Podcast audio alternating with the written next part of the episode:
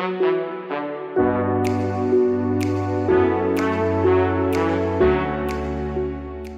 Oi, gente, sejam bem-vindos ao Visão Biomédica, o podcast oficial da Engenharia Biomédica. Aqui quem fala é o Atos e hoje eu convidei uma pessoa muito especial, uma ilustre convidada aqui. Antes de falar quem é, que já tá no título, então vocês já sabem, mas ela é ganhadora do prêmio Cândido Pinto de Melo. O prêmio é a mais alta distinção científica concedida pela SBEB aos estudantes que atuam em Engenharia Biomédica. Ou seja, ela não é pouca coisa não, gente. Então aqui eu queria apresentar a. Rafa Rogato, me conta aí um pouco sobre você, o que, que você já fez, seu currículo, como que você escolheu engenharia biomédica, me conta tudo sobre você. Oi, Atos, primeiramente, muito obrigada pela oportunidade de compartilhar um pouquinho da minha trajetória na engenharia biomédica. E que apresentação, hein? Fiquei emocionada aqui. Bom, como, como o Atos já falou, meu nome é Rafaela, mas pode me chamar de Rafa. Eu tenho 22 anos, eu estou prestes a me formar em engenharia biomédica pela PUC São Paulo, eu acabei de apresentar apresentar meu TCC e como que eu escolhi engenharia biomédica, né? Eu sempre fui uma pessoa muito indecisa para escolher coisas no geral, então eu, eu sempre soube o que eu não queria, né? Mas para escolher o que eu quero é, é mais complicado. Então eu lembro muito bem que durante essa fase de escolha de curso, minha mãe me ajudou demais. A gente imprimiu uma lista de todos os cursos existentes, a gente tinha mil opções e aí eu fui selecionando aquelas que se relacionavam mais comigo e por eu sempre amar a área de exatas e também a de biológica, eu sabia que queria seguir nessa linha, então para cada faculdade eu prestei um curso diferente. Aí a escolha definitiva do curso de engenharia biomédica, ela veio por dois principais motivos, que eu acho também que muitas pessoas vão se identificar. Então, o primeiro deles é que eu acredito muito que um dos meus propósitos de vida seja ajudar as pessoas de alguma forma. E a gente sabe que a engenharia biomédica é exatamente isso, através de inovações tecnológicas, desenvolvimento de, de produtos, etc. E o meu segundo segundo ponto é que eu sempre amei muito os esportes de uma forma geral, então eu não queria deixar isso para trás. E quando eu pesquisei sobre engenharia biomédica, eu descobri que eu realmente poderia trabalhar com essa parte. E aí veio a luz. É esse o curso, achei perfeito. Você falou que seria uma coisa que todo mundo dedicaria. É, é bem isso, sabe? Pelo menos para mim também eu comecei do mesmo jeito. Eu falei, olha, não quero direito, não quero nada de humanas e vamos, vamos ver o que, que eu encontro por aqui. Passei meu ensino médio inteiro querendo fazer medicina. E aí chegou no, sei lá, no último mês de aula, eu falei, meu Deus, eu gosto de exatas, eu gosto de biologia, mas eu não quero ser médico, eu não quero mexer no corpo das pessoas, eu não quero isso. E aí eu comecei a pesquisar também. Eu pesquisei lá no site do SISU, eu lembro bem disso, quais engenharias que tinha lá dentro, sabe? Porque todo mundo falava do hype de engenharia química. E aí eu fui olhar lá e encontrei essa tal dessa engenharia biomédica. E aí eu comecei a pesquisar, eu falei, meu Deus, como que eu não sabia a existência desse curso, sabe? E é engraçado que como hoje eu faço, muitos muitos professores meus falam do meu curso lá na minha antiga escola. Lá a gente não ouve falar muito desse curso, então eu fiz o vestibular do Inatel, passei, estou aqui no sexto, acabando o sexto período e indo pro sétimo. E assim, pela primeira vez aqui no nosso podcast, a gente tem uma pessoa que estudou engenharia biomédica, mas não foi no Inatel. Me conta um pouco como que é engenharia biomédica na PUC. Isso que é legal, essa integração. É, a engenharia biomédica da PUC, é, vou pensar um pouquinho aqui nos diferenciais, né? Que eu vejo é a metodologia dela, então a gente usa a metodologia ativa, que é o PBL, que é o aprendizado baseado em problemas. E eu não sei como que é aí, mas a gente também tem as divisões da grade curricular por módulos. Então, cada módulo tem nove semanas com matérias sobre uma das grandes áreas da engenharia biomédica. Então, a gente tem os eixos temáticos de imagens médicas, informática médica, eletrônica médica, engenharia de reabilitação. E durante os módulos a gente tem essas matérias mais básicas, de engenharia ou de biologia, e também espalhado a área de engenharia clínica. A gente sempre mistura a parte prática com a parte teórica. E em relação à metodologia, é, desde o primeiro dia de aula a gente se depara com problemas reais que os professores nos dão, e aí a gente se divide em grupos, começa a discutir sobre essas questões, e durante a semana, por meio de um relatório, a gente tem que descobrir as soluções para esses problemas. Para na outra segunda-feira a gente discutir em grupo. Então, os alunos, eles são, eles são o centro, né? Eles discutem entre si e os professores, eles ficam apenas de lado. E eu acho isso extremamente, extremamente maravilhoso, legal, porque você dá esse, esse foco no aluno, incentiva essa proatividade dele. E eu sou suspeita, né? Eu amo estudar engenharia biomédica na PUC. Bom, aqui no Inatel é realmente é um pouco diferente. A gente não tá, a gente não tem esse método, mas como que funciona aqui? Santa Rita do Sabucaí é uma cidade que é conhecida como o Vale do Silício brasileiro. Então aqui a gente tem a ET, a gente tem o Inatel, que são é, ensino técnico e faculdade de eletrônica muito bem conceituadas. Então o nosso foco aqui sempre começa com eletrônica. Então já no começo do curso a gente tem circuitos elétricos, a gente tem eletrônica analógica, eletrônica digital. Claro que a gente tem os cálculos também, mas ela é bem focado na parte de eletrônicos e também a gente vai chegando mais para equipamentos. Então a gente tem um foco bem grande para engenharia clínica também. Isso não exclui que, bom, o Inatel ele cria inúmeras oportunidades de iniciação científica, de grupos lá dentro, para você conseguir explorar tudo que tem, sabe? Tudo que a engenharia biomédica entrega para você. Inclusive eu tava refletindo esses dias sobre como que a faculdade é, né? Bom, a faculdade ela nunca te ensina como que você vai trabalhar. Ela te dá algumas, é, algumas pinceladas falando no que você talvez pode trabalhar. Então, como eu falei que lá no Inatel tem engenharia clínica, bom, eu também tive no minha P3, P4, P5, eu tive anatomia, fisiologia, biomecânica, biofísica. Então, assim, que a gente vê um pouquinho de reabilitação de prótese, de órtese. Também tive química, bioquímica, a gente vê mais engenharia de tecidos. Então, assim, é, vai, vai mostrando tudo que, a gente, que a engenharia biomédica pode fazer, né? Eu acho isso interessante no Inatel. Eu imagino que seja todas as faculdades devem ter todas essas matérias, mas o, o que me chama mais atenção é realmente as coisas que a gente tem por fora, que é o empreendedorismo é, do Inatel, que a gente tem a nossa própria incubadora de empresas, que pega projetos alunos para realmente virar startup, virar empresa. Então, a gente realmente é, é, diferente, bastante diferente essa, essa dinâmica. É treinado muito esse lado nosso empreendedor, esse de gestão, e que a gente vai ter que enfrentar no mercado de trabalho, né? Exatamente. É uma coisa que eu acho um diferencial muito interessante do Inatel, é realmente isso, sabe? Bom, e que nem eu falei, a gente tem várias coisas assim por fora que a gente pode fazer, porque quem faz só, a, só o curso, né? Quem só vai para as aulas, não tá aproveitando nada da faculdade, né? A gente tem iniciação científica, a gente tem empresa júnior, tem diretório acadêmico, nossa, tem um tanto de coisa para fazer dentro da faculdade. E o que que você fez? Me conta aí. É, eu realmente acho que as atividades não só internas, mas também externas, elas são extremamente importantes importantes. E não é só pro currículo, é também para você, para você se autoconhecer e realmente descobrir o que você quer fazer, né? Então, eu acho que duas coisas durante essa minha trajetória na engenharia biomédica se destacaram. Eu, gost... eu desde sempre, eu sempre tentei participar ao máximo das atividades promovidas pela universidade. Então, quando eu entrei na PUC, eu já comecei a fazer parte da organização do, do nosso evento, a Semana de Engenharia Biomédica, que também tem no Inatel. Então, esse é um evento que é exclusivo à organização por parte dos alunos.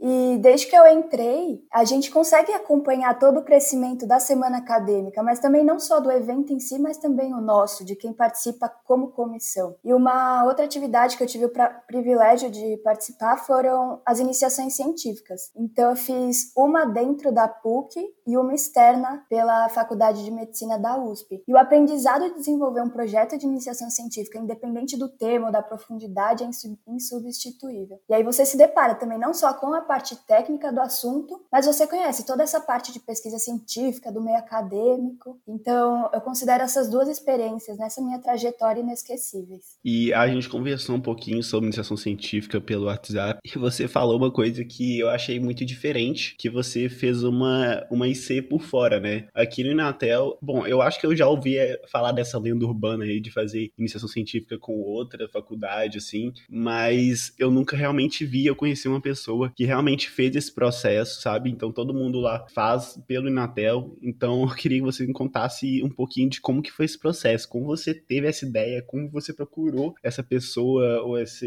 outra faculdade para fazer essa iniciação científica por fora. Foi engraçado que eu descobri que isso foi uma novidade para a própria faculdade de medicina da USP ter uma aluna externa. Mas como que funcionou? É, eu sempre tive essa paixão por esportes, então Então, durante essa, essa minha jornada pela engenharia biomédica, eu fui tentando explorar essas diversas áreas da reabilitação. Então, eu sempre gostei muito dessa parte de prótese e órtese e me apaixonei pela parte de medicina regenerativa. E um negócio que a gente sempre fez na PUC foram as visitas técnicas para conhecer ou empresas, ou hospitais, ou outras instituições. Em uma dessas visitas, a gente foi conhecer a R-Crio, que fica em Campinas, e é uma empresa que armazena células tronco por meio da criopreservação.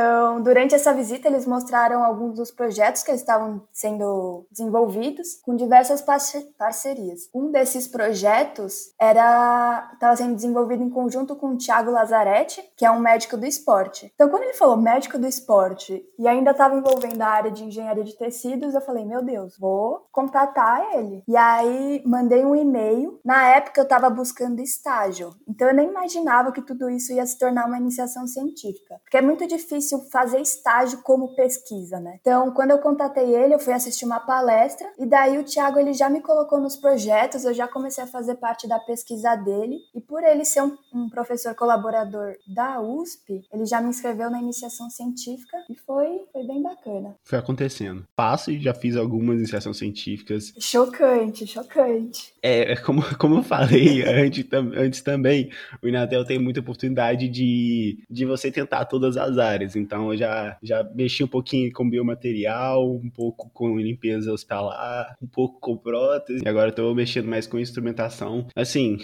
eu não tenho nem falar que eu adoro fazer iniciação científica, eu acho que cada uma me traz conhecimentos diferentes e vai transformando a pessoa que eu sou hoje, o futuro engenheiro biomédico, vai me ajudando não só no currículo sobre no que, que eu vou trabalhar realmente, né? Exato, o aprendizado com a iniciação científica é, é, absurdo. Apesar de todos os desafios existentes, é algo que eu, pelo menos, realmente recomendo e com certeza você deve recomendar. Né? Não, demais, porque é aquilo, é a sua pesquisa. Claro que tem orientador, né, que vai falar qual caminho que você deve seguir, qual o caminho mais recomendado, mas é você que vai pesquisar artigo, é você que vai escrever artigo, é você que vai realmente fazer o seu, seu projeto, né, você vai vai ter que pesquisar. Bom, a gente aqui, não sei como que é pra você, mas a gente mexe muito no Arduino, porque o Arduino é muito fácil de, de mexer, de programar. Então, assim, você tem que correr atrás de como você vai usar isso no Arduino, como você vai montar o seu circuito, como que vai ser isso, e é por você, sabe? E também, engraçado isso, porque aqui a gente tem um laboratório de área biomédica, né, Health Innovation Center, e aí a gente faz tudo lá. Então, assim, é todo mundo se ajudando, e é uma experiência que eu indico para todo mundo, igual você falou.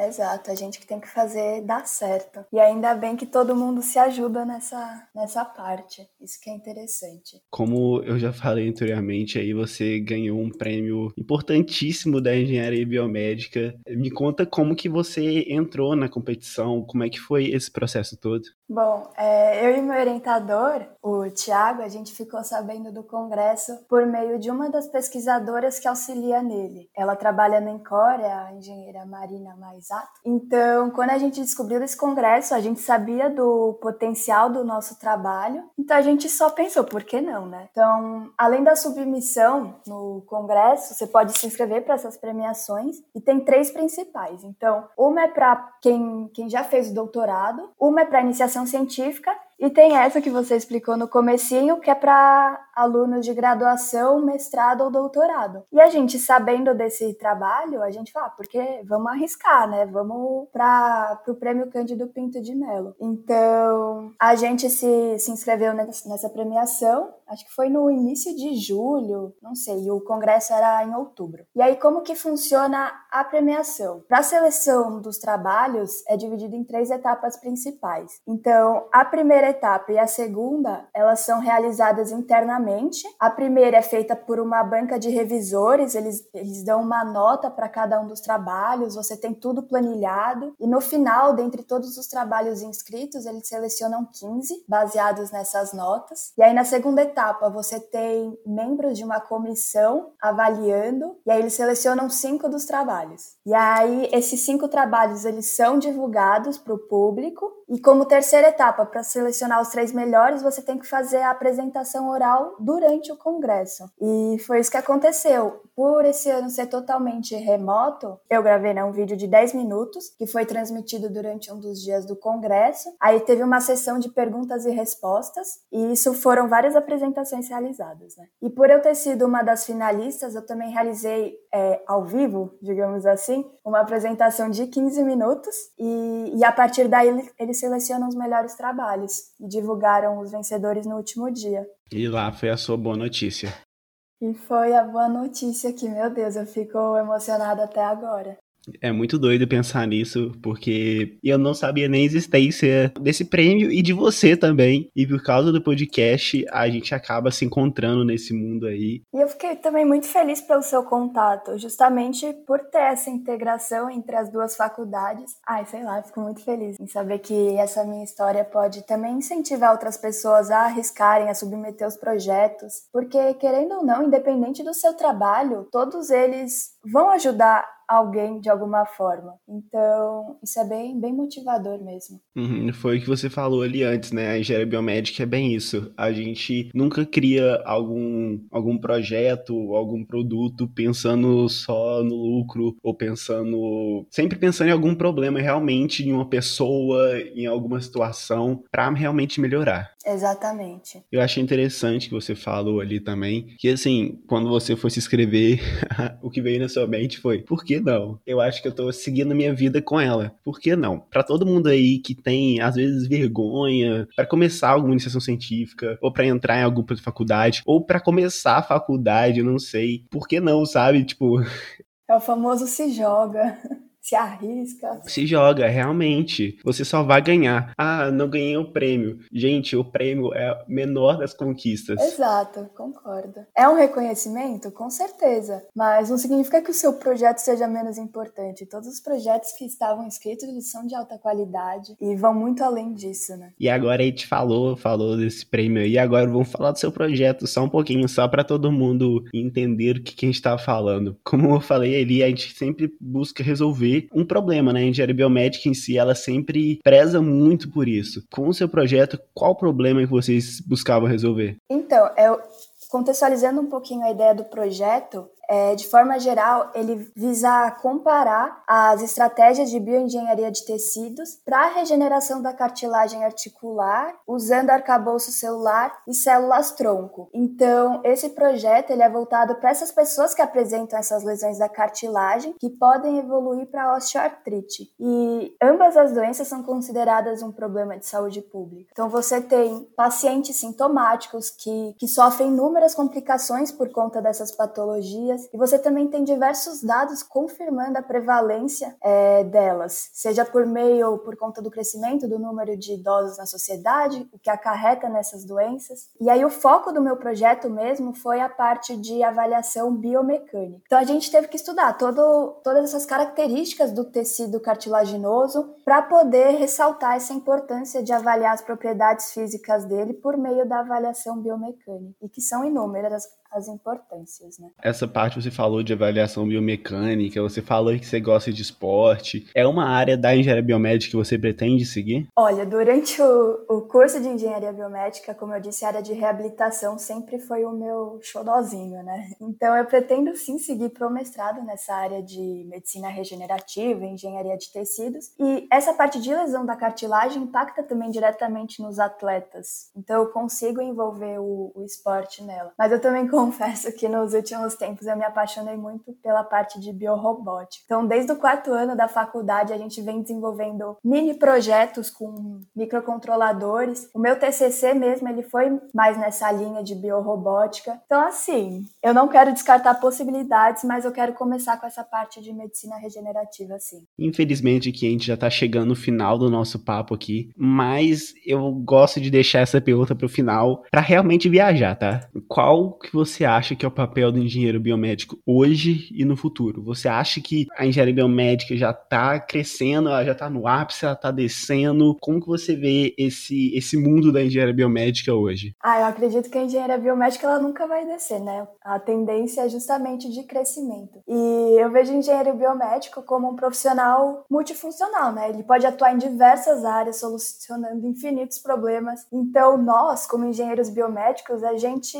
tem o papel de criar soluções tecnológicas, como eu disse anteriormente, para melhorar a vida das pessoas nessa área da saúde. Então, a tendência é de crescimento. E agora eu queria que você deixasse uma palavra final aí, um conselho, uma recomendação para a galera que está ouvindo. O famoso não você já tem. Então é, é, se arriscar mesmo, é colocar em prática todas as suas ideias. Se você tem uma alguma ideia, tenta fazer ela acontecer, conversa com as pessoas, tenta fazer essa integração entre faculdades, justamente para a gente ter mais pessoas envolvidas para poder fazer acontecer. Não é não é sozinho, né, que a gente consegue resolver todos os problemas da engenharia biomédica. Exatamente. Isso que você falou aí de tirar para fora as suas ideias, eu tenho até uma dica que eu faço. Eu tenho um caderno caderninho que eu ganhei do Inatel. E nele tem tudo que eu já pensei, assim, em projeto, em sessão científica, em tudo que eu vou pensando. Nossa, será que isso que vai dar certo? Inclusive o podcast tá escrito nele, que eu ia fazer quais os futuros episódios, futuras ideias, eu tudo eu escrevo nele. Pode dar certo? Pode não dar? Não sei. Tá lá escrito, sabe? Porque às vezes a gente pensa naquela ideia muito boa e a gente esquece. Então, assim, eu acho muito importante a gente tirar da nossa cabeça o que a gente tá pensando, para depois realmente ponderar se vale a pena ou ou não trazer ela para o mundo real. Exato, pode ser que nenhuma dê certo, mas aí do nada você surge com uma outra ideia e aí tem outra pessoa em outro lugar que tem essa mesma ideia e quer fazer acontecer. E isso que é isso que é bem bacana. Então assim, eu queria muito agradecer a sua presença